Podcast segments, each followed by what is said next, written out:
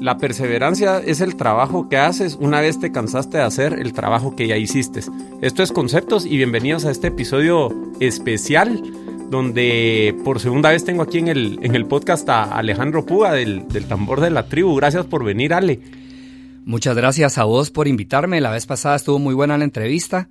Una de las mejores entrevistas que he hecho en mi vida y se quedó pendiente pues el hecho de yo entrevistarte a vos. Así es. Quiero decir que mi experiencia con vos viene de hace mucho tiempo, casi te conozco 24 años. Y justo cuando venía en el carro venía pensando de esta afinidad que se crea con las personas. Desde que te conocí yo tenía como 16 años tal vez. Sí, por O 17, no recuerdo bien, o menos tal vez, como tenía como 15 o 14, fíjate. Y coincidimos en muchas cosas. Te gustaba la música, te gustaba el deporte. Entonces, antes de que yo entrara a la universidad, mi hermano me llevaba a ver los partidos de fútbol y íbamos a tu casa. Y me acuerdo la vez que te echaste el riff de Thunderstruck y así como, fuck, ¿qué está pasando aquí? Entonces, muchas gracias por, por haber aceptado la invitación de entrevistarte y vamos a comenzar pues con los tacos por delante. Perfecto. Estuve leyendo un poquito acerca, bueno, te conozco y obviamente, pero estuvo muy buena la reseña que me mandaste porque hacías mención, naciste en el 76. Correcto. Y que realmente no te diste cuenta de esta condición, digamos que naciste sin antebrazo, Ajá. sino más adelante. Yo quiero que me contes un poco cómo fueron tus primeros años y el punto clave donde dijiste, bueno, yo no, yo no tengo esto, pero igual voy a seguir adelante y voy a hacer cosas increíbles. Comencemos por ahí. Espectacular, vos, con los tacos por de frente. Mira, eh, es, interesante y, esta reflexión me vino mucho cuando nació mi hijo, que ya cuando tenía 3, 4 años empezamos a, a, ir a piñatas y cosas así donde ya interactuaba con otros niños del colegio y eso. Y, empezaban las preguntas de sus amigos. Mira, ¿y qué le pasa a tu papá? Y él así como que, ¿cómo así? ¿Qué, qué le, porque él siempre me vio así. Eh, y entonces empecé a reflexionar mucho con eso y dije yo, bueno, ¿cómo era mi vida cuando, cuando yo tenía 3, 4 años? Y, la verdad es que ninguno de nosotros en esa etapa de la vida eh, sabemos qué podemos o qué no podemos hacer. O sea, las posibilidades son infinitas y eh, no te das cuenta. O sea, yo por naturaleza humana me tenía que mover y, pues no podía gatear muy bien, pues porque no, o sea, una mesa de tres patas, pues, ¿verdad? Complicado. y, aprendí a caminar antes, pero no porque yo fuera especial, ni por mi condición, ni nada, sino que simplemente lo que hacemos los humanos.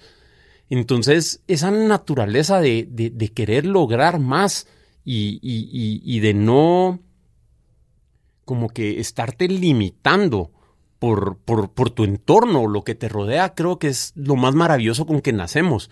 Entonces, pues poco a poco vas, vas creciendo y vas escuchando cosas, te vas eh, anteponiendo a situaciones donde vas creando ciertas nociones de cómo debieran ser las cosas y, creo que eso determina mucho lo, lo que podemos o, no podemos hacer. Entonces, pues el aprendizaje con que me quedé de eso es que mientras menos creas que podés o no puedes hacer algo, más vas a lograr. Me mencionaste la vez pasada que tu papá, tu viejo, había jugado un papel muy importante. Como que, o sea, el hecho de que siempre te empujó y nunca te consintió como, ah, pobrecito Manolo, no sé qué, sino era como bien exigente. Y que eso jugó un papel muy importante para que lograras las cosas que... ¿Estoy en lo correcto o estoy eh, recordando mal? No, estás bien, estás bien. Buen, research, bien, bien investigado.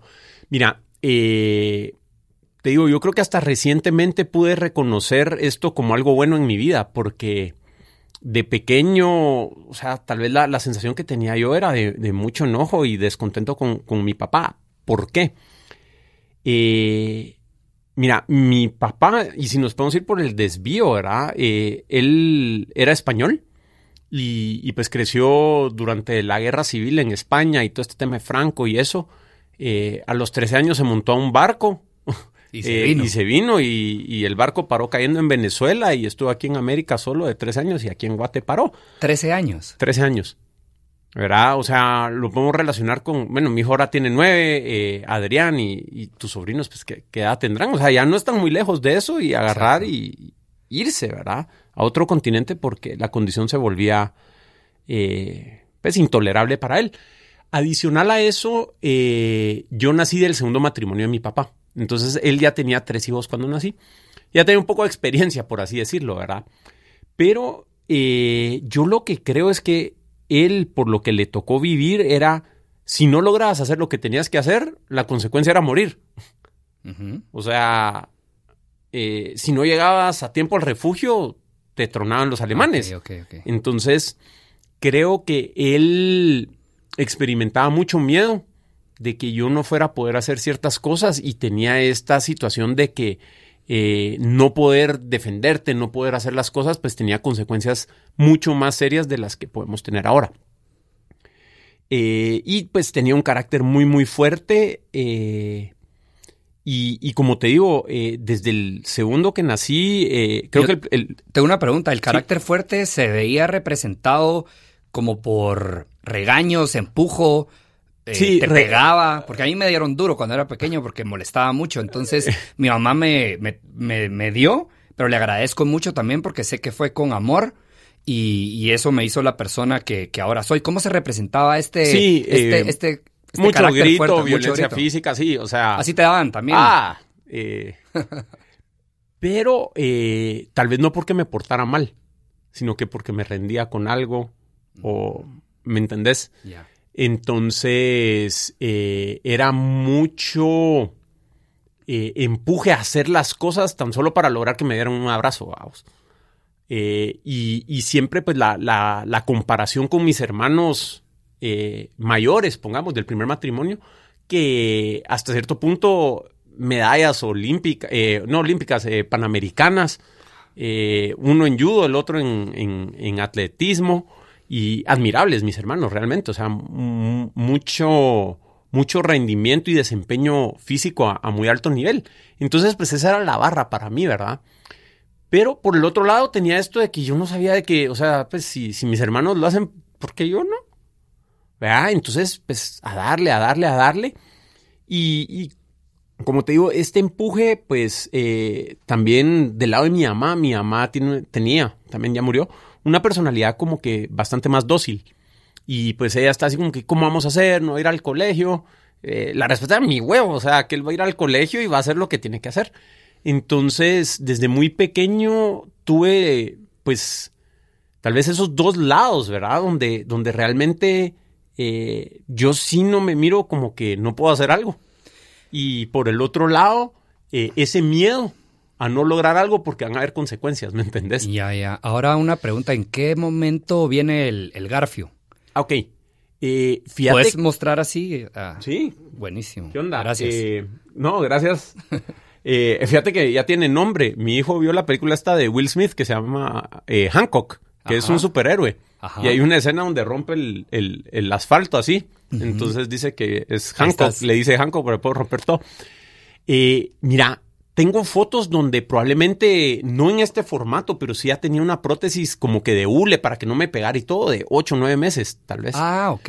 Entonces, desde súper, súper pequeñito.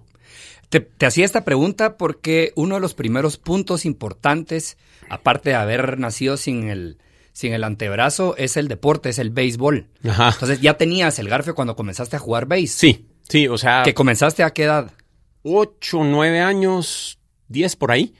No, 10, 9, 10. ¿Y nos podrías eh, contar cómo te involucraste en el, amor, cómo nació el amor por el base y cómo comenzaste a, jugar? Oh, ok.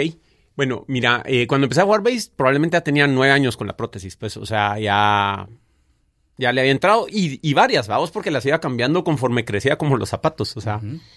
Y, y, de verdad que el diseño que uso al día de hoy, también dando reconocimiento, no me acuerdo cómo se llamaba la persona, pero don Juanito, no me acuerdo, él eh, hizo un diseño que los, o sea, cuando me vieron gente en Estados Unidos y eso para, para ver las prótesis, se admiraron del diseño que él hizo. Porque fíjate que si te das cuenta, eh, tiene aquí la curvatura del codo que permite que no salga porque lo puedo detener al estar curvado. Ya. Y, la mayoría de prótesis son rectas, con un soporte acá. Entonces, ese diseño de, hacerle la curvatura aquí creo yo que, me habilitó a lograr muchas cosas. Pero bueno, viendo, viendo a lo del base, ¿verdad? Eh, vacaciones, fin de, fin de año. eh, jugando con los amigos de la cuadra. Yo tenía un amigo que jugaba mucho tenis, pero ese, esas vacaciones pues decidió que iba a ir a ver el, el tema de, de jugar base en la Academia Francis Valdés. Y me invitó. O sea, por el Parque de la Industria, ¿no? Ajá, el Parque de la Industria, que ahora es un parqueo. Y Sí. Qué tristeza en mi corazón. Pero, entonces, eh, Horacio, Horacio Alday es el nombre de él, creo que vive en El Salvador ahora, eh, me invitó. Y mira, venite a jugar. Y como buenos niños, o sea, me dijo, mira, venite a jugar base. Va, vamos. Llego a mi casa y así como, ¿cómo que vas a ir a jugar base? Mi mamá, ¿verdad? Eh, no, que debieras ir algo de foot, que no sé qué. Eh, y pues no, ya quiero ir con Horacio y no sé qué, y todo el rollo. Y bueno, me fui.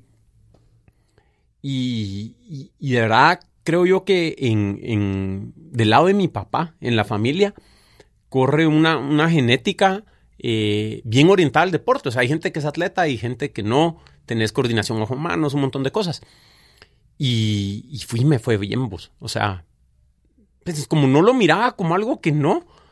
Y, pues hice el, curso de vacaciones, me fue bien.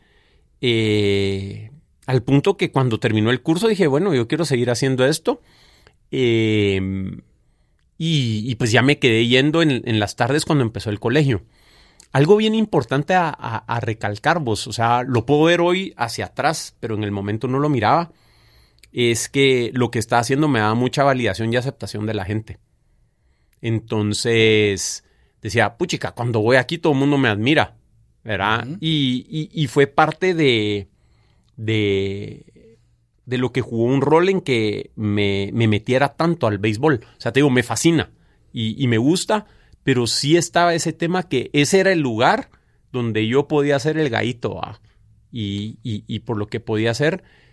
eh, ¿Crees que hay algo de malo en, en eso? Sí, al punto cuando por estar ahí pones otras áreas de tu vida en detrimento. O sea, con decirte, yo escogí el día que me casé cuando no tenía juego de base. O sea, y estuve moviendo eso y fue un, un- un tema eh, complicado Y- porque... ¿Me podrías explicar un cacho por qué está, digamos, por qué no está tan chilero el, el estar jugando con, con este horario de casarte cuando no tenés juego de base?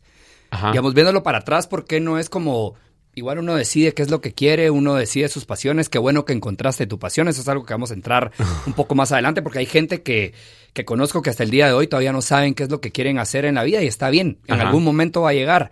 Vos encontraste el béisbol, que es una de tus pasiones, porque sé que tenés más y vamos a ir poco a poco ahí eh, hablando de ellas, pero debido a que haces- yo te conozco y vamos a hablar también del potencial humano y todo esto, que uno se comienza a analizar y cuestionar muchas cosas, Ajá.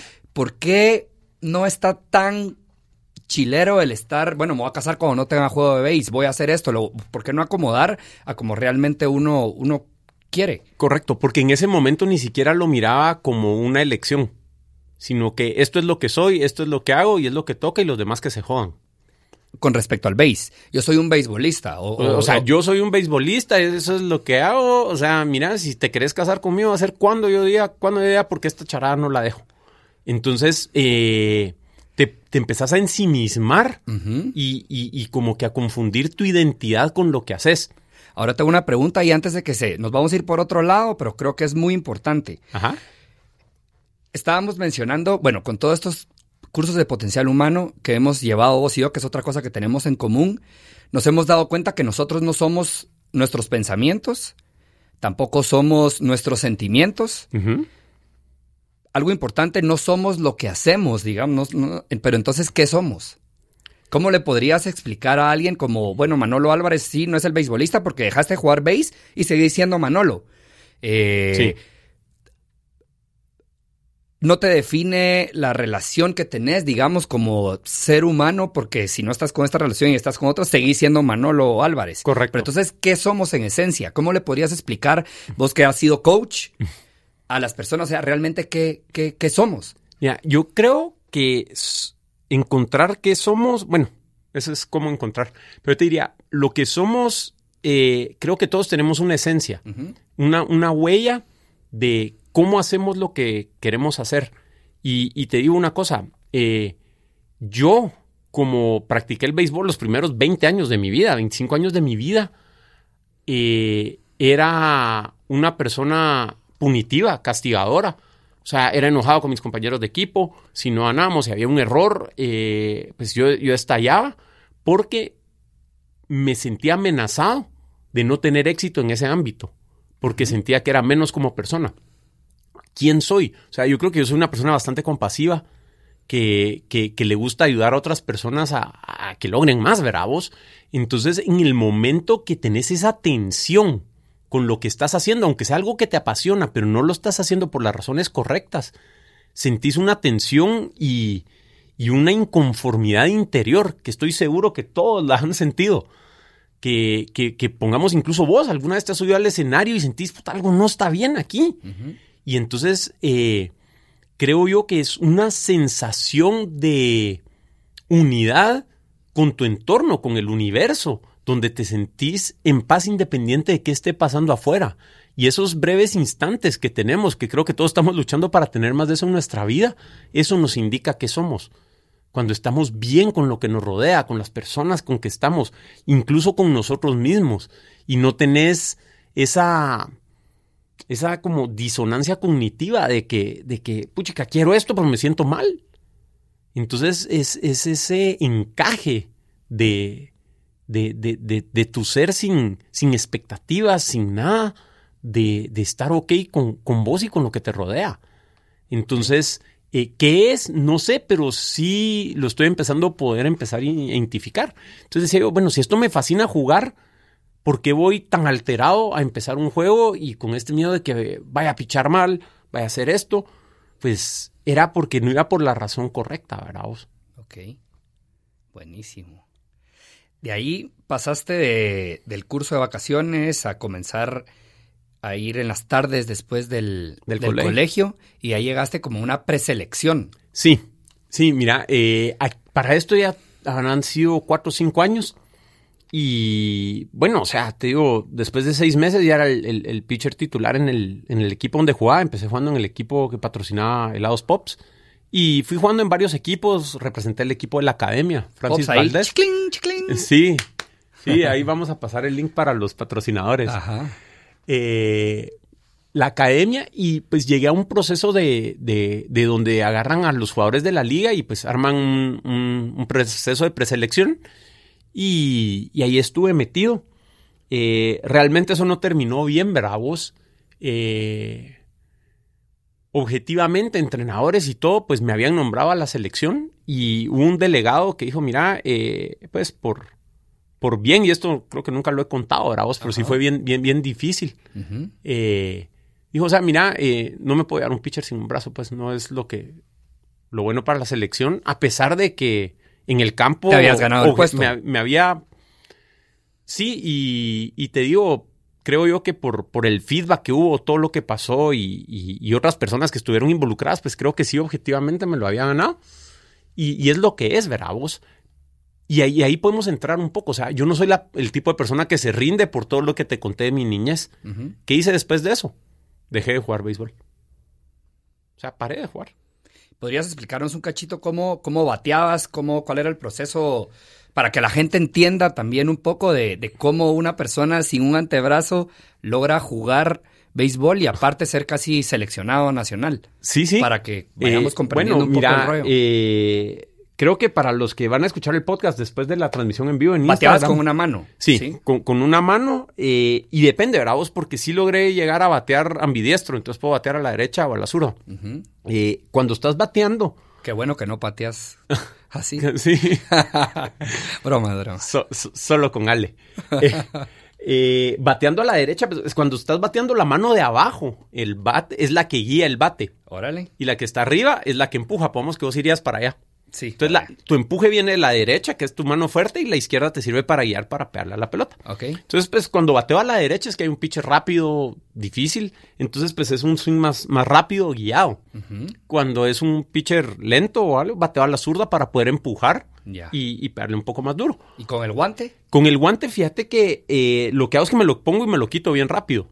Eh, es bien interesante porque, o sea, si fuéramos a la casa de mis papás, eh, la, la pared, vos fuiste, ¿Sí? atrás de donde estaba la batería de Cristian. Esa pared tenía como que una mancha negra bien grande que pareciera humedad, pero era donde me pasaba horas tirando la pelota para que rebotara y poner el guante rápido. La pelota para que rebotara, poner el guante rápido, ¿verdad? Entonces es poner y quitar bien, bien rápido. Y creo que te pasé unas fotos ahí de Sí, sí, sí. donde se ve. Entonces, pues esas fotos las vamos a poner en podcast.conceptos.blog y tengo ahí un par de videos también para, para poder entrar más. Terminas de. Te retiras del bass después de este suceso. Así digamos, es. te retiras, entre comillas, y comenzas a tocar guitarra. No inmediatamente. No inmediatamente. ¿Cómo Como fue? un año de diferencia, fíjate. ¿Qué edad tenías cuando, cuando dejaste de jugar bass? 15, ponele. 15, ok. Entonces, eh, dejé eso, pero seguía bien involucrado en los deportes del colegio. Estaba en el equipo de fútbol, en el equipo de básquet, en el equipo de, de water, jugué, jugué waterpolo un tiempo. Entonces, puedes empezar a ver un patrón, Un patrón. de que iba a buscar Sí. las actividades donde, donde podía como que sobresalir a pesar de vamos. Pero bueno, eh, entonces tenía un, un muy buen amigo que tenía un año menos que yo.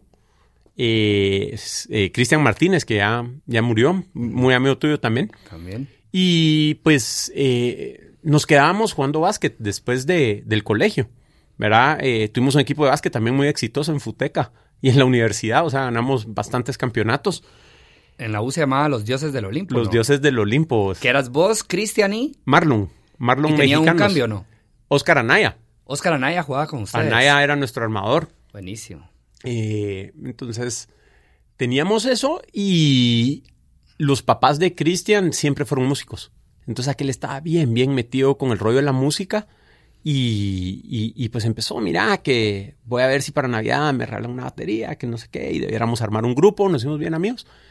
Y bueno, nos fuimos de vacaciones y en enero que regresamos al colegio, ¿verdad? Él está un año abajo que yo. Entonces solo pues nos, mirábamos después de clases en, el básquet. Y me dice, mi mano, conseguí la batería, pues. Armemos el grupo, que no sé qué. Entonces, va, órale, yo a ver si toco guitarra. ¿De dónde otra vez esa, ese mismo patrón de por qué no va? Y pues mi mamá tenía una guitarra que se llamaba La Fermina, que cuando ella fue a la universidad en Pamplona de joven, pues tenía una guitarra acústica, ella nunca tocó, pero siempre había estado la guitarra ahí. Y, men, eh, la agarré y, y al principio, como no sabía que ni habían acordes, la agarraba al revés para, pues, eh, picar Ah, ok, aquí ya, ya, ya, ya. Y, y trataba de apachar aquí y mira, un, Un trámite. un trámite o si, pues no, no va. Y yo como que a la madre, yo quiero tocar. Más que todo yo quería tener un grupo con Cristian, pues no quería tocar guitarra eh, y ese rollo hasta que mi papá otra vez, ¿verdad? Vos, o sea, mira, dale vueltas a esa. Y no seas mula, va. Eh, dale vueltas a esa y pone algo aquí, una como, ¿verdad? Un pic, Entonces, Algo. algo. Y me acuerdo que con, con una tarjeta, un- una como tarjeta de crédito, algo, pues ahí. Y entonces ahí empezó el... ¿Sabes algo que me recuerdo perfectamente? Que siempre usabas pics bien delgados. Sí. Porque eso te permitía este movimiento fluido y que no, que no se zafara del garfio. Que no se Eso zaf- lo tengo muy presente. Sí, y no, no pegarle a las cuerdas, ¿verdad vos? Eh, de hecho, cuando tocamos con vos allá en Nueva York, Ajá. eh, fue un- una tarjeta de Subway. Fue un éxito. No. Pero fue con una tarjeta de, de Subway de cartón, porque no llevaba los pics. Entonces, un pic eh, más grueso. Tarjeta Eh, de Subway del tren. Para del- que... Sí, sí, sí, no, si no, le vamos a cobrar a, a Subway la- el patrocinio. Y, y mirá vos, eh, con el pic delgado, que eso lo descubrí años después a través de Raúl Castañeda, Sí, que- vocalista de Influenza. influenza, sí. Eh, Bueno, bueno, ¿Él, que él usaba pics delgados también o qué? eh, consiguió unos delgados por error. Ok. Aqu- aquel se usaba pics más gruesos, pero y ahí fue donde cambió todo, ¿verdad? Eh, y, y bueno, la cosa es que fueron no sé cuántas horas de práctica como que para poder empezar solo a agarrar el movimiento, ¿verdad? Ujú. Ya una vez que tuve el movimiento, justo el primo de Raúl, que vivía enfrente de mi casa, eh, le habían contratado clases de guitarra, pero a él no le gustaba. Entonces los lunes, miércoles y viernes a las seis nos íbamos a meter con Aníbal, se llamaba el profesor, y nosotros agarramos las clases de él porque, o sea, ¿Quién, él, quién es nosotros? Raúl y yo. Ok. Y Raúl vivía por tu casa. Raúl vivía un poco abajo, pero el primo vivía enfrente, entonces aquel se iba a la casa de su primo y como él no le Ahí en. Vista Hermosa vivían muchos músicos. Ahí estaba Pancho de Viento. Eh, Páez, Ajá. el Che Menéndez, Sí, seis dedos, che seis dedos. Che Seis Dedos, estaba Páez, eh, Los Games de Piedras Negras, era la casa de al lado de mi Ahora casa. para todas, pues nos va a escuchar mucha gente. Obviamente hay técnica para poder tocar guitarra. ¿Cómo hiciste vos para agarrar este movimiento? O sea, realmente era del hombro, lo hacías de aquí del No, codo. aquí mira, o sea, Como moviendo el codo. como moviendo el codo, lo que no hay es muñeca. Y ahí Sí. es donde lo compensa el pic delgado. Ok. ¿verdad? Moraleja. Moraleja, el pic delgado compensa la muñeca. Yeah.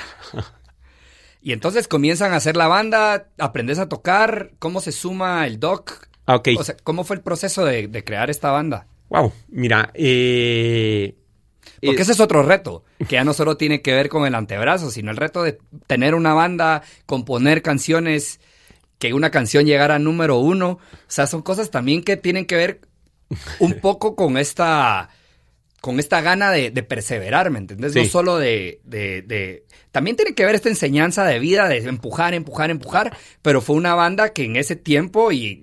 O sea, fue significativa. Me recuerdo que quitaron a Peces Iguanas, creo que del, del número uno, cuando pienso Sí. en ti llegó a número sí, uno. no sé fue peces iguanas o maldito el día golpes bajos. Ok. O O, las vez- dos. o las dos. Digamos que fueron Yo- las dos. que Yo se- decido que fueron las dos. Se fueron viniendo. Sí. Eh, mira, empezamos eh, Cristian y yo y eh, Manuel Cáceres, el doc, que ya estuvo aquí también en el, en el, en el Buenísimo. podcast. Él fue el doctor que nos, nos habló de... de Fasting de eso. De fasting, salud y, y cómo poder para los médicos. Vayan a buscar ese episodio en podcast.conceptos.blog de cómo poder aplicar y, y poder hacer la, la residencia fuera en Estados Unidos. Eh, entonces, él estaba en mi clase y él tenía una guitarra por su lado, pero él estaba tocando guitarra con Viernes Verde, que en ese tiempo se llamaba Blind Spirits. Ok.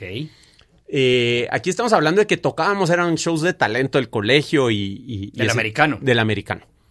Y, y ese tipo de cosas. Entonces, eh, aquel por alguna razón un día paró llegando a mi casa cuando estábamos ensayando Cristian y yo, o sea, solo los dos, y se llevó su guitarra y todo. Y creo que estábamos eh, preparando Every Rose Has Its Thorn de, Poison para, para un show de talentos ¿Y en quién el cantaba? colegio. Eh, Cristian, Ok. eh, te digo... La silla de no, Don Henley. Ok. Raúl Castañeda estaba cantando. Ok. Raulito. Todavía no se llamaban. Ni Calúa ni nada. Nada. O sea, era. eh, nada, Raúl, Cristian y yo hicimos ese show. Pero ese día no llegó Raúl y llegó. ¿Y Raúl estaba en el americano no? No, él está en el bilingüe. Ok. De hecho, ya tenían un grupo. Yo creo que Influenza ya estaba con. Porque ellos eran. Estaba Jorgito. ¿Y te acuerdas más o menos qué año? Qué Esto año ha haber sido 91. 90, 91. Ok.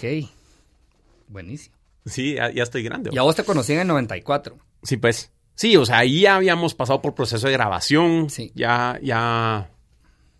En- de hecho, en el 94 se grabó con La Caída del Sol, el disco ese, a finales del 94, porque habíamos grabado el sencillo de Pienso en ti. Bueno, pues regresemos. Bueno. ¿Cómo entra el llega el doc al ensayo? Al Oh, ensayo, ajá, y Raúl no, no, no estaba por ahí y, y se puso a cantar y nosotros como, a la madre. Ajá. O sea, este compadre canta Sí, pues, sí, o sea, se ca- las canta bien vos. Sí, sí, sí. Canta muy, muy bien. Y, y él, eh, estando en, en, en Blind Spirits, pre-Viernes Verde, él tocaba guitarra ya. Eh, sí, estaba Alejandro Gilot, estaba Omar. eh, creo que Wilmar Mejía tocaba bajo con ellos en ese tiempo, no sé, no me acuerdo. Pero aquel tocaba guitarra.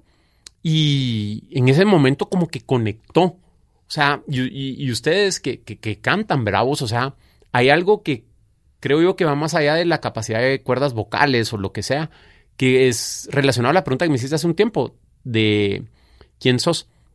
Entonces, aquel en ese momento como que conectó, Con, con- con esa pasión por cantar y, y usar su voz como instrumento musical, ¿me entendés? Y, y fue como que, wow.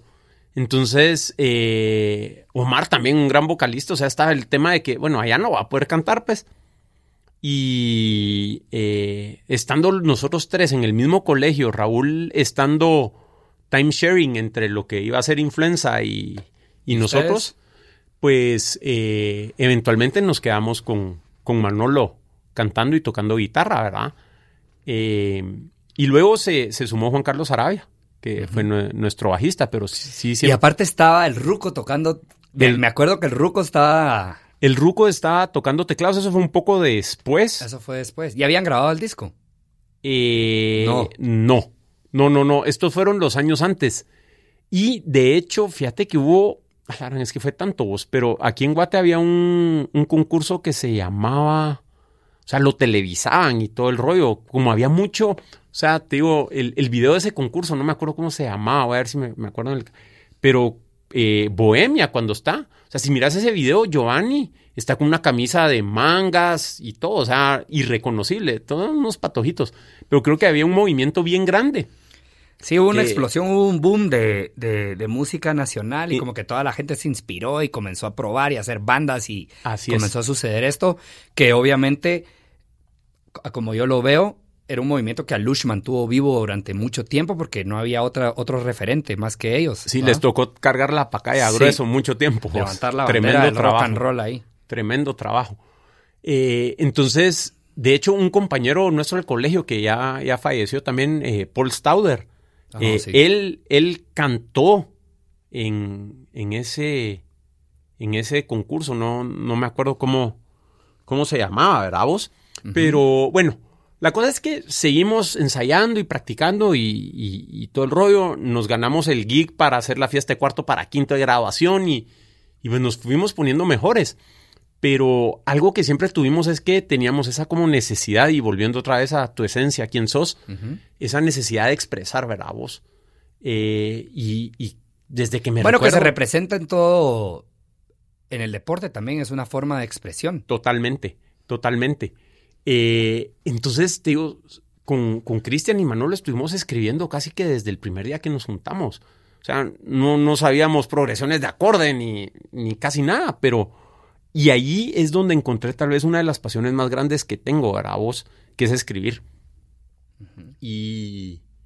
eh, empecé a escribir letras y me metí en el rollo de poesía y todo y, y pues fuimos haciendo las canciones, ¿verdad? Eh, ¿Cómo llegamos a que eh, grabar ese sencillo que, que se fue a la radio y la canción reventó y todo? Ni me acuerdo. Solo sé que lo grabamos en Vista Hermosa con Giovanni Flores. Ujú. ¿Sabes algo curioso Y- que, que me recuerdo del disco? Que no lo, no lo grabaron con, con metrónomo. Que no lo grabaron con clic. Eso me lo mencionó Cristian cuando todavía estaba vivo. Y yo así, ¿y cómo grabaron? Ah, sí, a feeling. Sí. Yo, fuck. Mira, Y creo que el Ten de Pearl Jam está grabado así, ¿va, Kuzuko? O sea, hay muchos discos así legendarios, podemos decir, que fueron grabados sin clic, como más de feeling. Y obviamente se siente esta como... como vibra. Esa ¿vamos? vibra, sí. Sí, mira, sí, siempre fuimos como un grupo, o sea, por pasión, bravos, o sea, si no queda perfecto, tampoco es que fuéramos técnicamente muy buenos, ¿verdad? O sea, te digo, eh, pero... Bueno, y también tenían, ¿qué? 17, 18 años. ¿Cuántos años tenían cuando grabaron el disco? 94, yo nací en el 76, 18. vos. 18. Que ustedes son de la misma camada que Golpes, más o menos. Sí, golpes, eh, bohemia, influenza.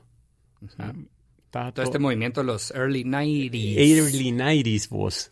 Eh, y, y- y, pues lo grabamos. Y algo que es bien impresionante, ¿verdad? Que para los que lo quieran oír, está en Deezer, Spotify y todo. Lo acabamos de. de- de- ¿Puedes decir cómo se Publicar. llama? Calúa, ¿cómo? Tiene Con- medio raro ahí la H. Sí, es K-A-L-H-U-A. Ese es el nombre del grupo. Y el disco se llama Con la caída del sol. Ujú.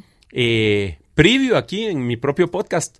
eh, Manolo, que está viviendo en Alabama, en Estados Unidos. El Doc. el doc. eh, pues yo creo que muy poca gente sabe, pero grabamos otros dos discos.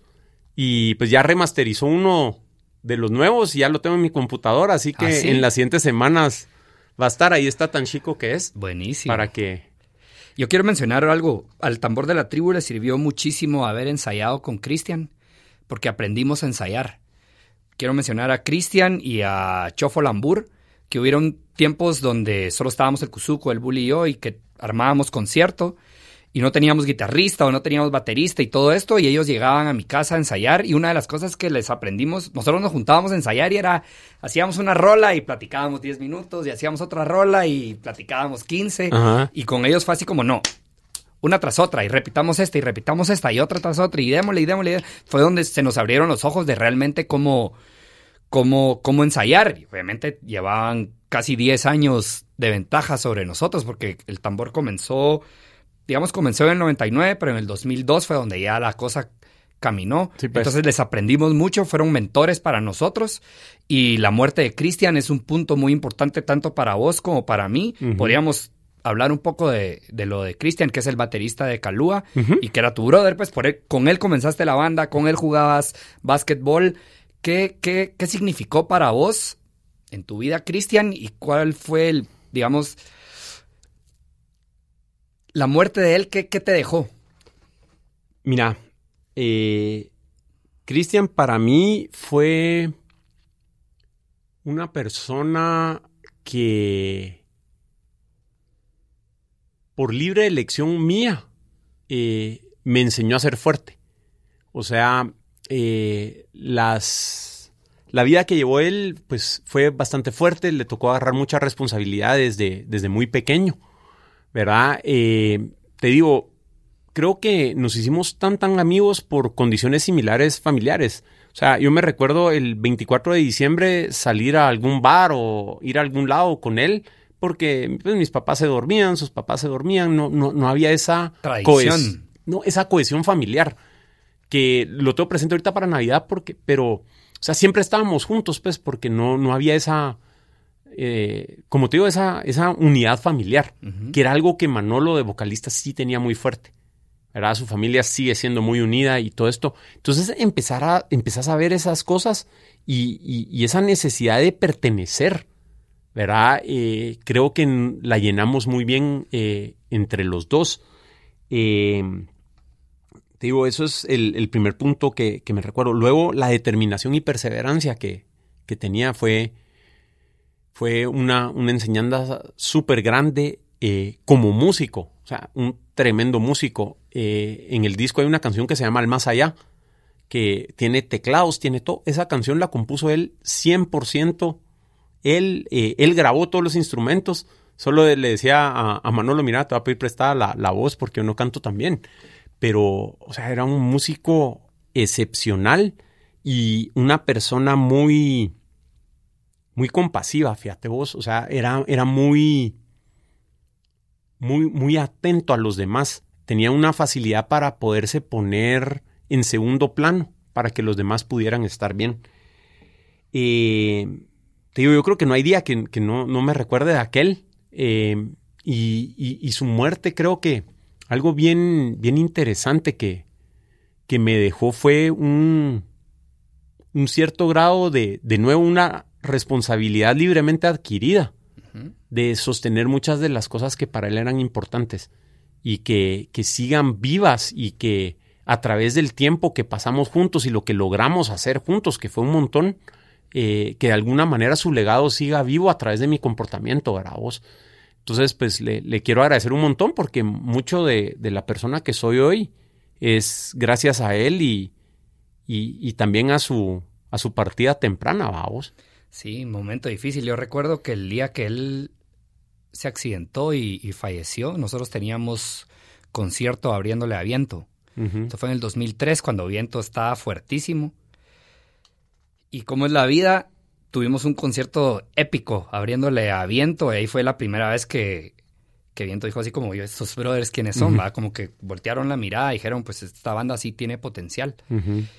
Justo en el momento que uno de los mentores de la banda y que la banda no hubiera sido lo que es si él no hubiera estado apoyándonos y enseñándonos, había muerto, ¿me entendés? Pero Sí. así es la vida. El tiempo va poniendo todas las cosas en su lugar y solo hay que seguir echando punta para, Así para es. adelante. Y eso que mencionás, creo yo que es típico Cristian Martínez, vos.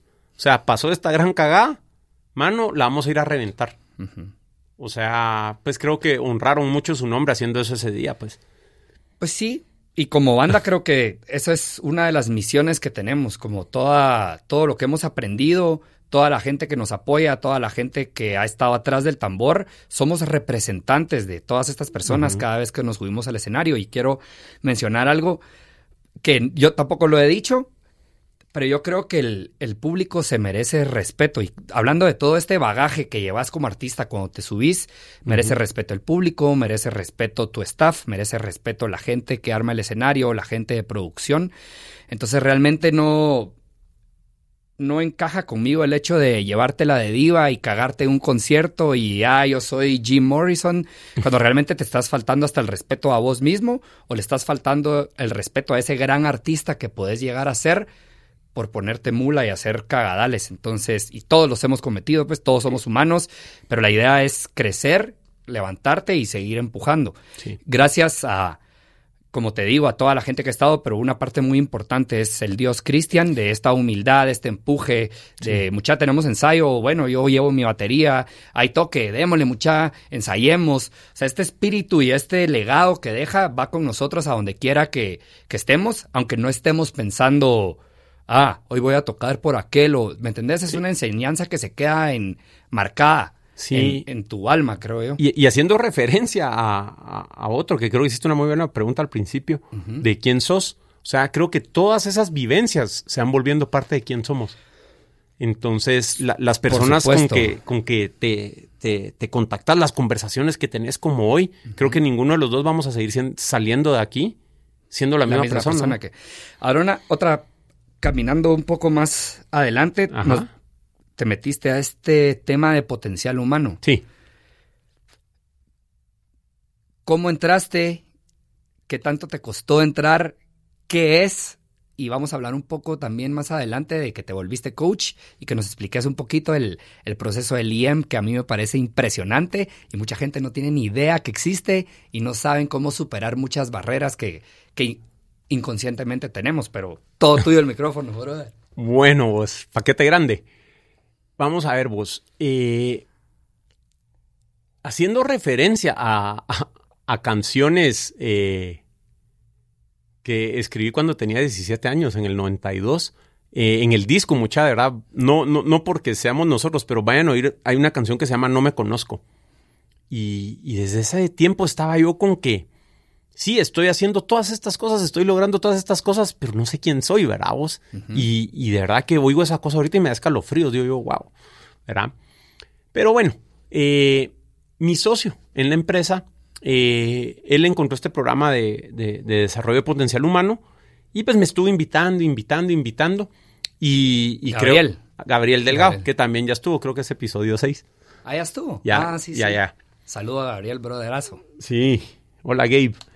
Eh, mira vos, eh, durante dos años estuvo jalando ese lado arrogante que creo que no soy, pero tengo ese patrón de conducta. O sea, no es lo que soy, pero sí tengo ese patrón de conducta bien fuerte de ser arrogante y creer que hace todo.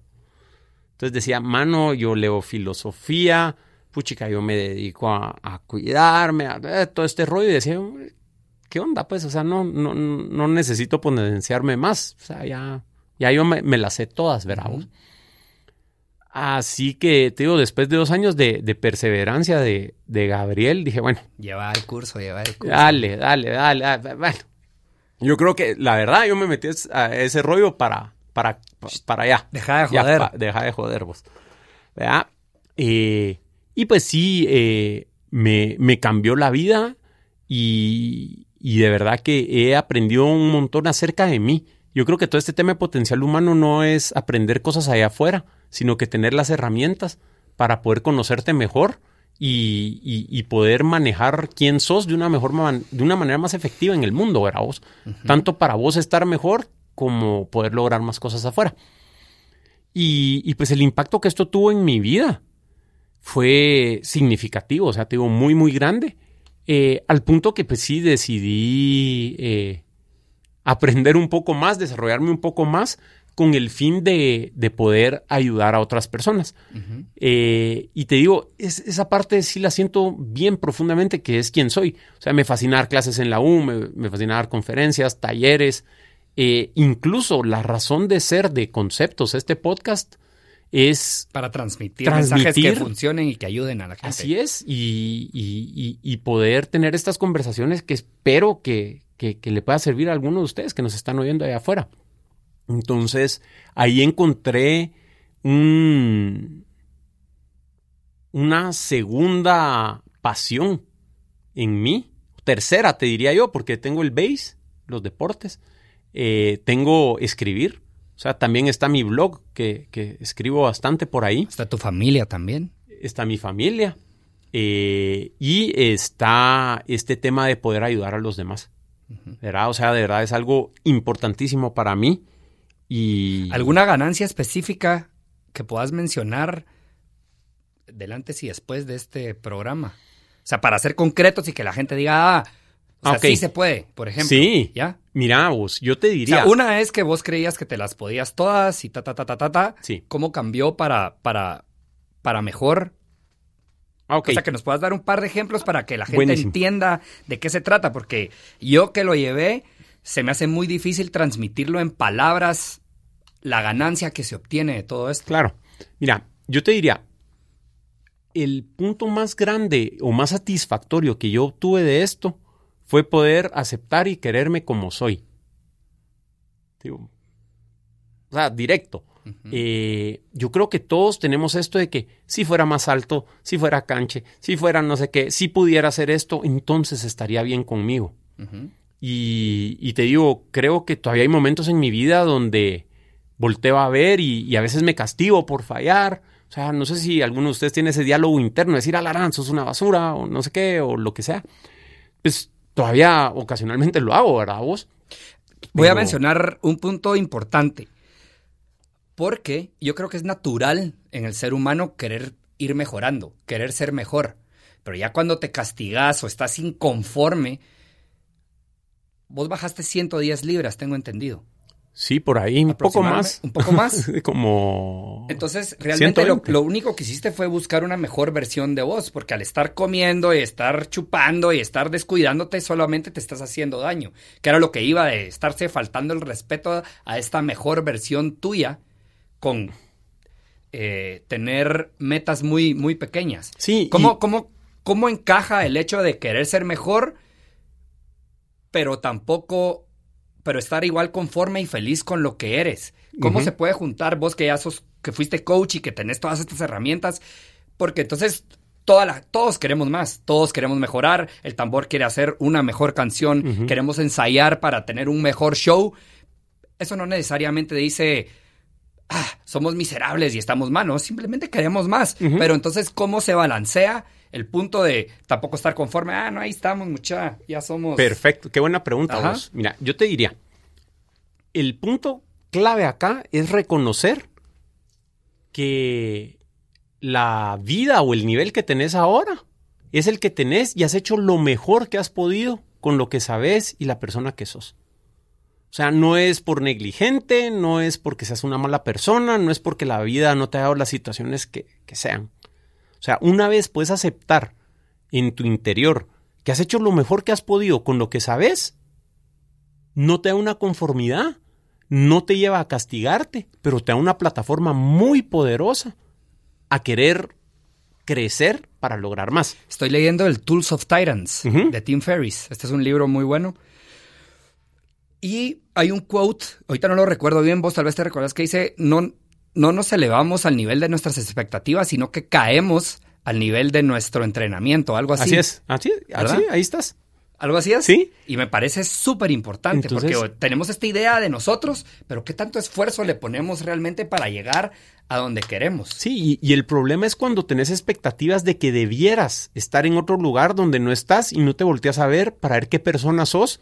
Y entonces ahí una vez puedes reconocer esa Claro, diferencia. estás aquí porque esto Por- es, es lo, lo que, sos. Exacto. Entonces, o sea, cuando te pones expectativas de lograr algo que solo una persona que no sos puede lograr, Exacto. ahí es donde viene el castigo. Porque debieras poder hacer eso, pero no lo estás haciendo porque sos un huevón, sos un gordo, sos un no sé qué. Entonces no puedes empezar a dar esos pequeños pasos, ¿verdad? Entonces es, es, es un proceso de humildad, vos. de, de- en el momento que O sea, reconoces... podríamos decir que cambió de ser una persona arrogante, me la sé todo, a ser un- una persona más humilde y tengo que luchar y comenzar a trabajar y dar estos pequeños pasos para poder crecer. Ese podría ser uno Ahí de los... estás. Sí. Sí, y bueno, particular a mí y al tema que empezamos hablando con, con el brazo, ¿verdad? Vos? O sea, fue uno de los insights y de lo que mencionabas eh, con algunos de los, de los procesos de, de- de esta metodología de coaching, ¿verdad? O sea, yo desde niño aprendí que si hacía lo mismo que hacían los demás, tenía más reconocimiento porque mi cuerpo tenía una desventaja, Ajá, ponete. Ajá. Si lo llevamos al extremo. ¿eso qué me enseñó? Mientras más adversidad tengas con tu cuerpo, más te va a querer la gente. ¿Por qué estaba descuidando mi cuerpo? o sea, cae por su propio peso, ¿verdad vos? Pero son procesos que hacemos internos que ni siquiera te das cuenta. Inconscientes. Inconscientes. Entonces, llegó un punto, yo la prótesis, mano, la tenía descuidadísima, hecha lata, no servía, rompía el, el tirante, o sea, le ponía grapas, las grapas se me metían en la espalda, mucha, miren, se me metieron las grapas. Entonces era esta, Un poco este de piri cir- ahí. círculo vicioso de amplificar el sufrimiento y ponerme adversidad para lograr las cosas, porque para mí el valor estaba en cuánta adversidad superaba, no cuánto podía hacer o qué también me sentía. Exacto. Entonces, lograr cambiar esos paradigmas, pues sí me permitieron quitarme las 215, 200, no sé cuántas libras eh, de encima, porque, como Perdiste decías, 215. estaba en 200, no, 115, 115, sí, sí, 115, sí, sí, sí, no, no, no. Estaba en 295 y ahorita estoy en 180. Muy bien. Eh, El proceso del IEM, ¿se puede platicar un poco de esto? O sea, no exactamente cómo se hace, sino... O no se puede. sí, no- o, no- sea, no- no sé. o sea, yo lo, lo- lo que te puedo contar son los cambios de paradigma que, que he vivido como este, ¿verdad? Vos. Pero, Mira, a lo que quiero mencionar esto es para que la gente sepa que si hay alguna limitante que los está frenando, por ejemplo, yo quisiera bajar 20 libras, pero no puedo. Es que yo quisiera dejar de comer, pero no puedo. Es que yo quisiera y sí se puede. Sí. ¿Me entendés? Entonces, el primer error y el primer cagadal es decir no puedo. Como decía Ford, tanto si crees que puedes como crees que no puedes, tener razón. Así es. Entonces, ¿cómo se hace? O sea, si realmente queremos algo, si realmente lo anhelamos, ¿por qué no llegamos ahí? Va, buenísimo. Mira, entrémosle. O sea, la parte más importante de todo esto es el lenguaje que usamos con nosotros. Es bien interesante vos. Eh, les voy a dar un ejemplo y, y te digo, cambia cómo se comportan los niños. Eh, y los adultos también, ¿verdad vos? Pero de niños lo aprendemos. Pongamos, si vengo yo ahorita y, y- y- hago esto y se caen, se caen tus lentes, se cayeron los lentes. Yo no tuve nada que ver ahí. No tuve responsabilidad con eso. ¿Verdad? Eh, en inglés, forzosamente tenés que decir, I broke the glasses. No hay otra manera de decirlo. Entonces, eh, vieras, o sea, con, con mi hijo, porque afortunadamente ya tenía estas herramientas cuando él nació. Todavía no era coach, pero ya medio sabía. Eh, me- mano, eh, o sea, aquel le decía yo, mira, yo rompí el vaso, yo rompí el vaso, yo boté mi cereal, yo me ensucié, yo no sé qué. O sea, las reacciones que él tiene ante las cosas ahora, o sea, justo a- anoche eh, llegó y dije, mira, rompí esto en la bañera, me pueden ayudar a arreglarlo. Porque sabe que no pasa nada y que la realidad es que él sí tuvo un, un punto que ver ahí. Te adueñas de, de las cosas Te que adueñas suceden, de tanto las cosas. buenas como malas. Y eso es lo que te lleva a este quote de Henry Ford.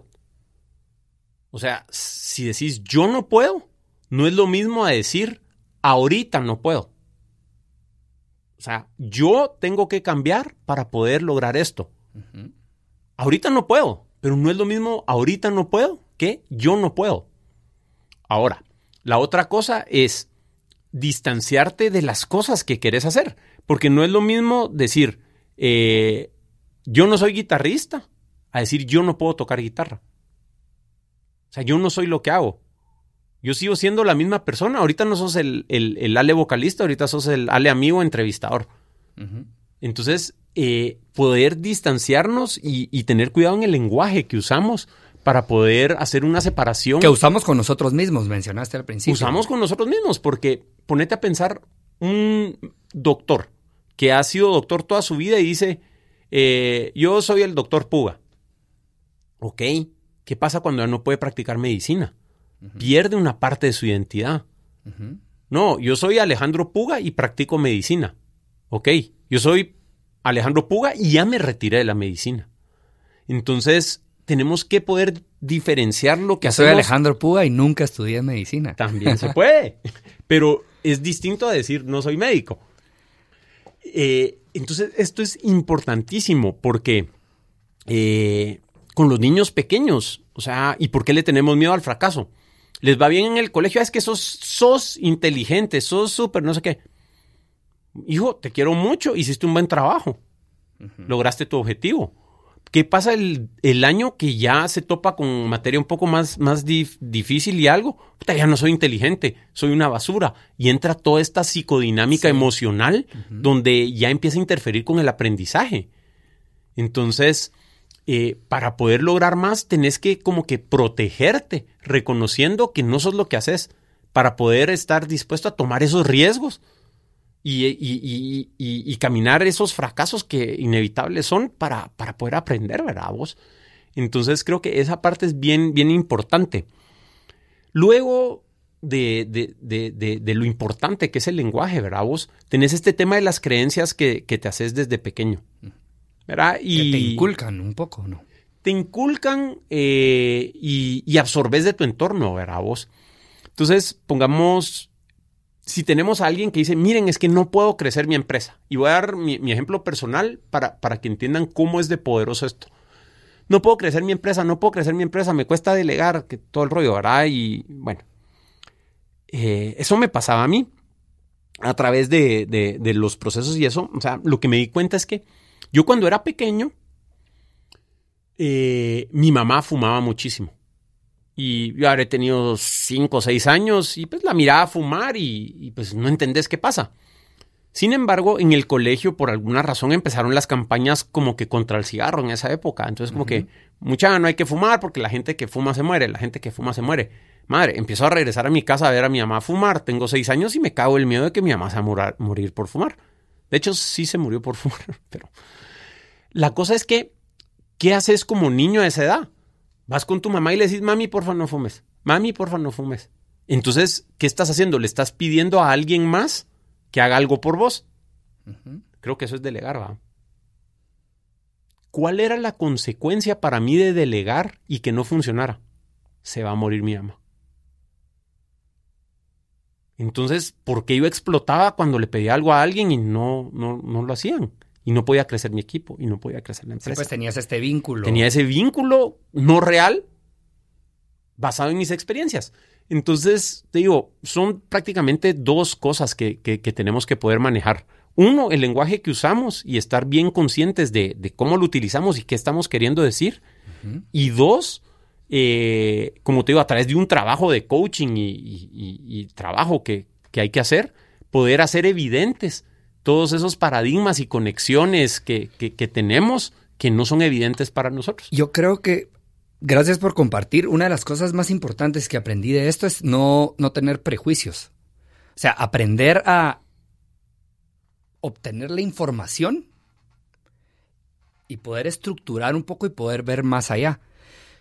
Te voy a poner un ejemplo. Yo ahora entreno en mi casa porque me lastimé la rodilla y muchas veces cuando estoy cansado de hacer swings o cosas así, en mi mente yo decía, bueno, lo que voy a hacer es, por ejemplo, en 10 minutos voy a hacer 100 burpees. Cada minuto hago 10, en lo que hago 10 y descanso el resto del minuto. De repente, en el minuto 7 estaba súper cansado y yo decía, no, el, el, octavo ya no voy a poder, ya no voy a poder. Y me quedaban 10 segundos y de repente respiraba. Y ahora digo, ¿por qué estoy decidiendo antes que no voy a poder? ¿Por qué no mejor en el minuto 8, cuando comienza el minuto, me tiro al suelo y me vuelvo a levantar y lo tengo que hacer 10 veces durante este minuto? Y si no aguanto, no aguanto. Pero ¿por qué lo estoy decidiendo ya? Entonces llega el minuto y me tiro al suelo y lo comienzo a hacer y lo logro. Termino los 10 minutos y digo, bien. ¿Por qué antes tuve que decidir en vez de intentarlo? Entonces, una de, de las cosas que yo aprendí es, ¿por qué vas a decidir lo que va a pasar y peor si es en negativo, ¿me entendés? Sí. Ah, no, no va a venir gente al concierto. Ah, no, eh, ¿por qué? Y esta energía negativa desarma toda, toda esta armonía. O sea, no, sí tiene que venir gente. ¿Por qué no va a venir gente? Hagamos todo el esfuerzo si tenemos un gran show, ¿me entendés? ¿Y por qué no? Obviamente somos humanos y nos caemos y, como decía, with a little help from my friends, cuando necesitas ayuda, abocar a las personas correctas que en vez de, ah, no, hombre, sí, en vez de machucarte, te van a decir, no, hombre, levántate. Entonces te levantás, respirás, agarrás fuerza y vamos como un ejército para adelante. Yo creo que eso es algo muy importante que no hay que decidir antes de intentarlo. Hay que intentarlo porque al final no sabes ni qué va a pasar. Así es. Y yo creo que dependiendo de la situación, hay varios factores por los que escogemos hacer eso, ¿verdad vos? Yo creo que en el caso de los burpees, lo que pasa es que la sensación es, es la diferencia entre vivir tu vida en base a una ideología y vivir tu vida en base a lo que está pasando. O sea, en el momento que estás sin aire, tu cuerpo siente que está sin aire y está cansado. El otro minuto solo está en tu mente. El terminar el ejercicio y esa sensación de euforia y logro solo está en tu mente. No la siente tu cuerpo. Y el problema que tenemos es que el cuerpo manda mucho. Entonces estás tomando, estás tomando en, la decisión en base a cómo se está sintiendo eso tu cuerpo ahorita, no en sostener tu ejercicio y lo que querés estar logrando, ¿verdad vos? Entonces, eh, eso es bien, bien importante reconocer. Yo creo que en el caso del concierto, volvés a caer al mismo patrón como un mecanismo de autodefensa. O sea, si espero que no va a venir nadie y no viene nadie, pues no me va a doler tanto. Entonces eh, estás, estás tomando la decisión de aniquilar tu sueño a priori. Para no sentirte frustrado. Para no sentirte frustrado. En lugar de decir, bueno, yo espero que venga toda la gente, hice todo lo que hacía falta para que venga la gente. ¿Y sabes qué? No vinieron. Pero ¿por qué eso? Te, ¿Por qué te tenés que proteger de eso? Si eso lo único que te está diciendo es, mano, o el marketing estuvo malo, o no anunciaron con suficiente tiempo, o algo pasó. Pero en el momento que decidimos eh, empezar a, autoprotegernos porque eso no... Porque no queremos pasar por la experiencia de, fracasar o, de no lograr pues, nuestras expectativas, ya vamos por mal camino, ¿verdad vos? Porque definitivamente no estamos viendo el fracaso como simplemente información de algo que, no salió como, como queríamos, ¿verdad? Perdón, me levanté ahí a volver a conectar. Gracias a toda la gente que está viendo. ¿Cuánto tiempo llevamos, Kuzuko? Ya una hora. ¿Seguimos o...? Dale. Dale, si no lo partimos en dos episodios. Lo partimos en dos episodios. Pues para mí me parece súper impresionante. Em, a mi sobrino le hiciste un, un IEM. ¿Te acuerdas? Mi sobrino tiene siete años y tenía este, este clavo con el chocar de los, de los de los cubiertos o los rechinidos o cuando suena el, el, el, pizarrón. Y realmente le hiciste este proceso y, su malestar cuando suceden estas cosas disminuyó. Es que realmente es, es impresionante. Son impresionantes estas herramientas. Y es bueno que la gente allá afuera sepa que, que, hay herramientas para poder cambiar patrones que no nos gustan. Así es. Obviamente se puede hacer sin estas herramientas, pero cuesta mucho más porque está en tu subconsciente. Y no me acuerdo quién, en donde lo escuché o lo leí, que es el subconsciente el que realmente nos, nos domina. Porque no estamos, porque ni siquiera podemos ver. Simplemente somos así y decimos, ah, ya vamos por sentado, no, hombre, es que yo soy tal y tal cosa. Pero querés algo más. Entonces, en tu esencia, realmente creo que sos la persona que puede llegar a alcanzar muchas cosas. Es solo que tenés que encontrar la manera en que encajen todas las, las piezas para comenzar a hacer este self-development, para ir creciendo. Así es, y, te digo, o sea, hay miles de herramientas allá afuera y hay un montón de, procesos y eso. Creo que lo importante es tener un interés genuino de poder conocerte bien y creo que es un, un tema bien difícil porque cuando le entras de lleno a, verte cómo sos, vas a ver un montón de cosas que no te gustan.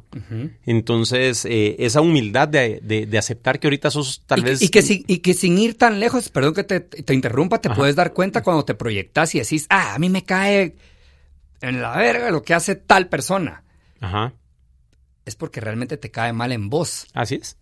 Entonces, es pura proyección. Cuando admiras a alguien por, por, tal y tal cosa, es porque vos también en tu esencia tenés estas cosas buenas. Sí, es que si, si, si no lo hubieras experimentado, aunque sea en una mínima cantidad, no lo podrías reconocer. Exacto. ¿Verdad?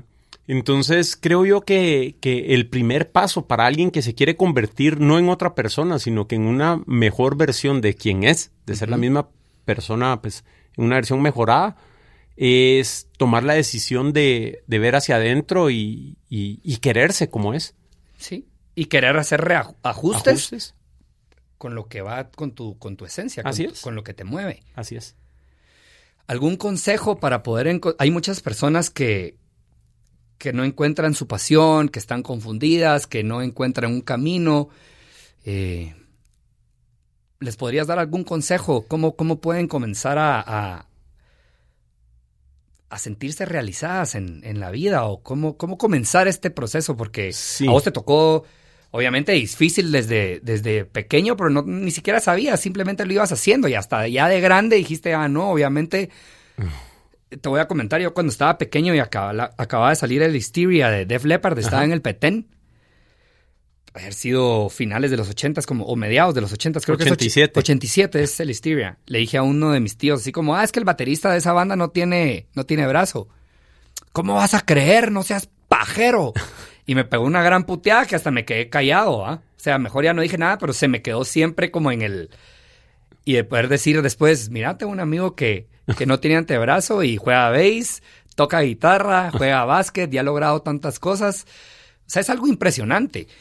Todas las personas somos especiales, pero ¿qué define? O sea, todos somos especiales, todos somos diferentes, pero realmente, ¿qué hace que una persona deje algo importante en la vida, algún legado? Porque yo creo eso, venimos aquí no sé si tenemos una misión, nosotros vamos construyendo nuestras misiones.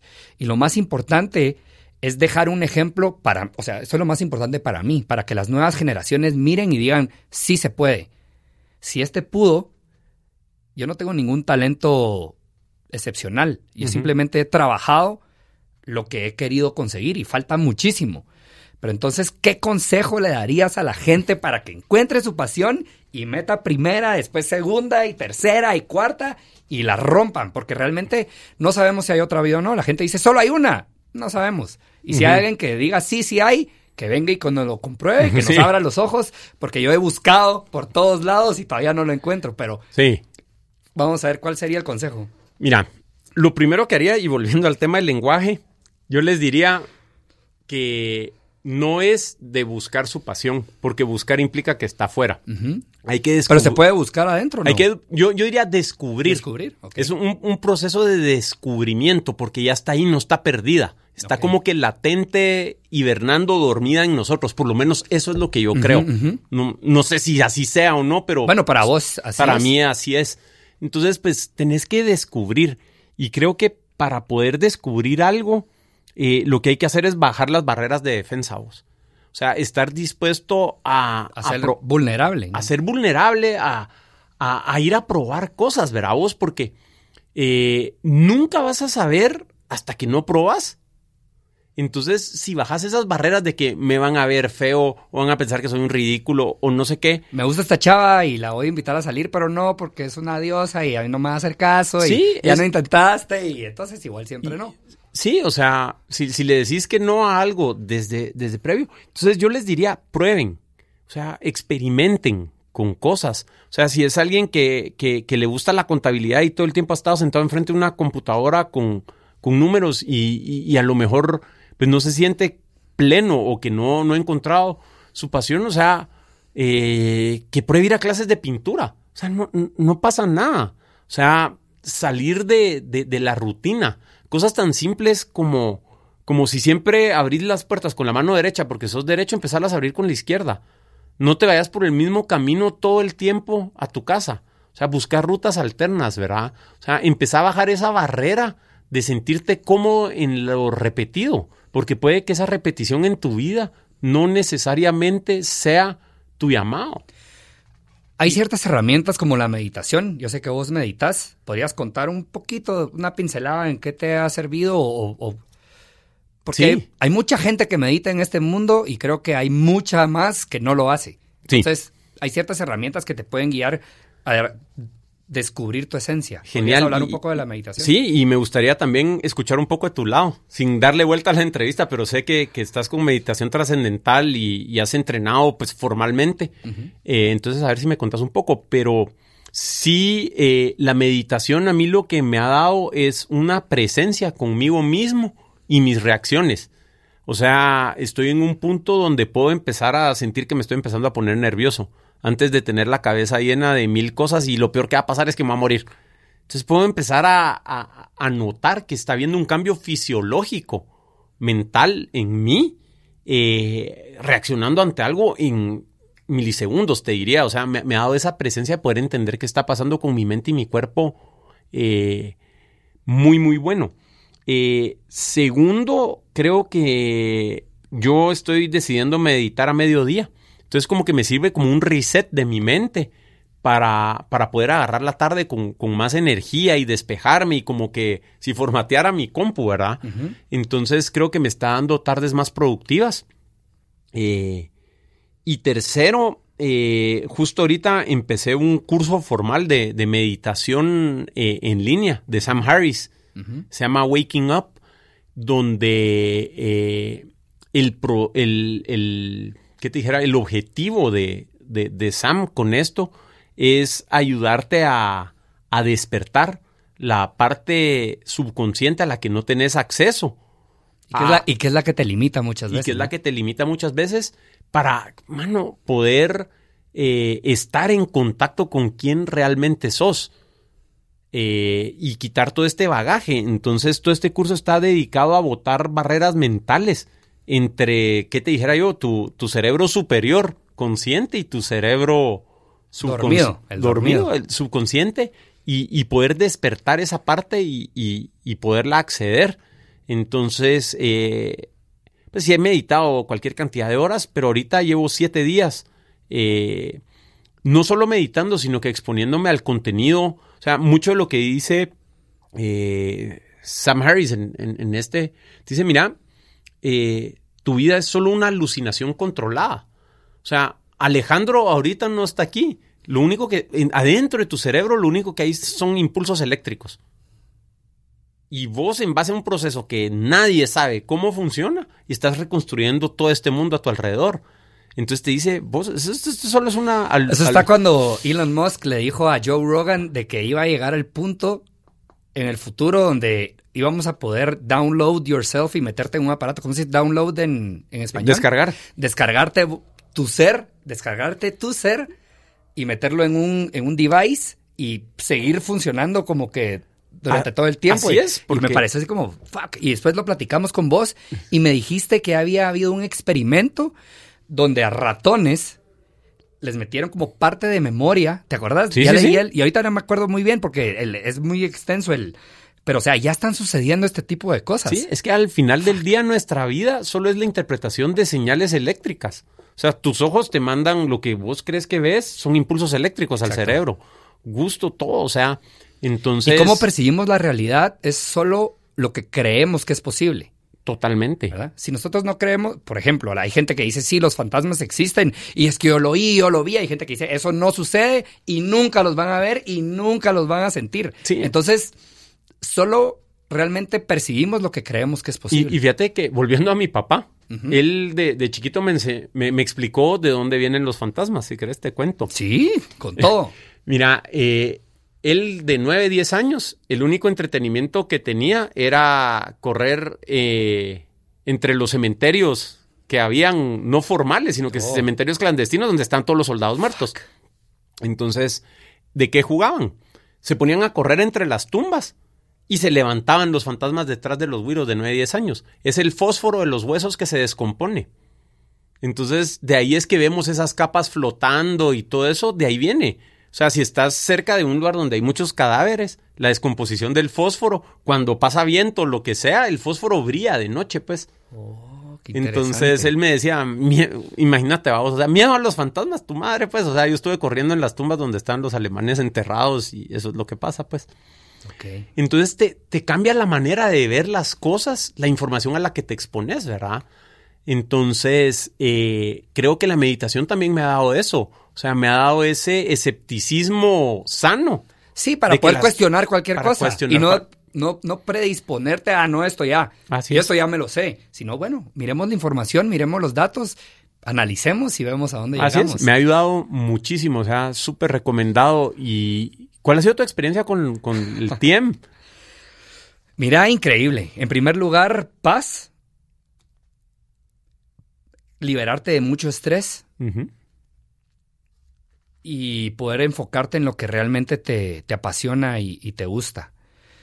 Eh, si alguien quiere más información del TIEM, que, me, que nos escriba, que escriba al podcast o que escriba al, a mi Instagram para, para poderles dar más información, pero básicamente es ir descubriendo más mi esencia, paz y liberarte de estrés para poder tomar las mejores decisiones. Esto no quiere decir que las tormentas y todo lo que nos sucede en la vida desaparezcan, no, es simplemente te da más fortaleza para que en los momentos duros como que fuera una balacera y estás en medio de una balacera en vez de entrar en pánico y ay, ponerte a llorar, decir, no, momento.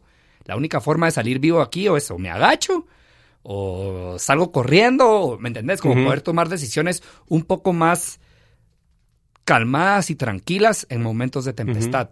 Así que yo me quedo con eso, ya vamos hora y cuarto, tenemos que hacer otra entrevista. Muchas gracias Manolo por permitirme entrevistarte. Y no sé si querés cerrar vos con, vos con algo. Buenísimo, pues eh, ya que hoy fui yo el, entrevistado, si alguien quisiera saber más acerca de mí eh, o lo que sea, mi, blog donde estoy escribiendo es manoloalvarez.blog.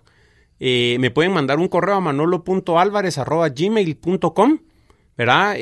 si alguien quisiera platicar cualquier cosa o, ver algo más a profundidad de lo que hablamos hoy, escríbame por ahí. ¿Cuál es tu Instagram, Ale? Para Ale Puga Ortiz. Ale Puga Ortiz. Ese es mi Instagram y es mi red social favorita. Así que ahí estamos, igual a las órdenes. Si alguien necesita platicar, si alguien necesita lo que necesiten, yo estoy ahí a las órdenes. Buenísimo. Y bueno, finalmente este episodio nació gracias a, Lale, que me dijo, bueno, ¿y cuándo va a ser tu historia? Eh, qué buenas las, las, pláticas que han habido. Eh, te quiero agradecer por eso y comentarles también y pedirles a las personas que nos están escuchando que conforme ha ido creciendo la audiencia de esto, eh, muchas personas me pidieron esto. Entonces, pues, las personas que lo pidieron, espero que, les sea útil y eh, viendo el, tamaño que está tomando la audiencia y eso, pedirles, o sea, si saben de alguien que, pudiera venir a acompañarnos acá, eh, sería genial. Y bueno, nos platicamos la, la semana que viene acá en Conceptos. Gracias a Kuzuko que está ahí en los controles. Gracias. Yeah. Conceptos es un podcast semanal producido, grabado y editado por Cuzuco Ortiz en Estudio El Tun, ubicado en 4 grados norte, Guatemala, y es conducido por Manolo Álvarez. Encuentra más episodios en podcast.conceptos.blog y recuerda que puedes suscribirte en iTunes, Overcast o tu player de podcast favorito para no perderte un solo episodio. Si te gusta el show, compártelo con tus amigos. Queremos que nos ayudes a mejorar conceptos. Envíanos qué piensas acerca del podcast, qué temas quisieras escuchar y a quienes te gustaría que invitáramos a nuestra cuenta de Twitter arroba conceptospod. Gracias por escuchar y nos platicamos la semana entrante.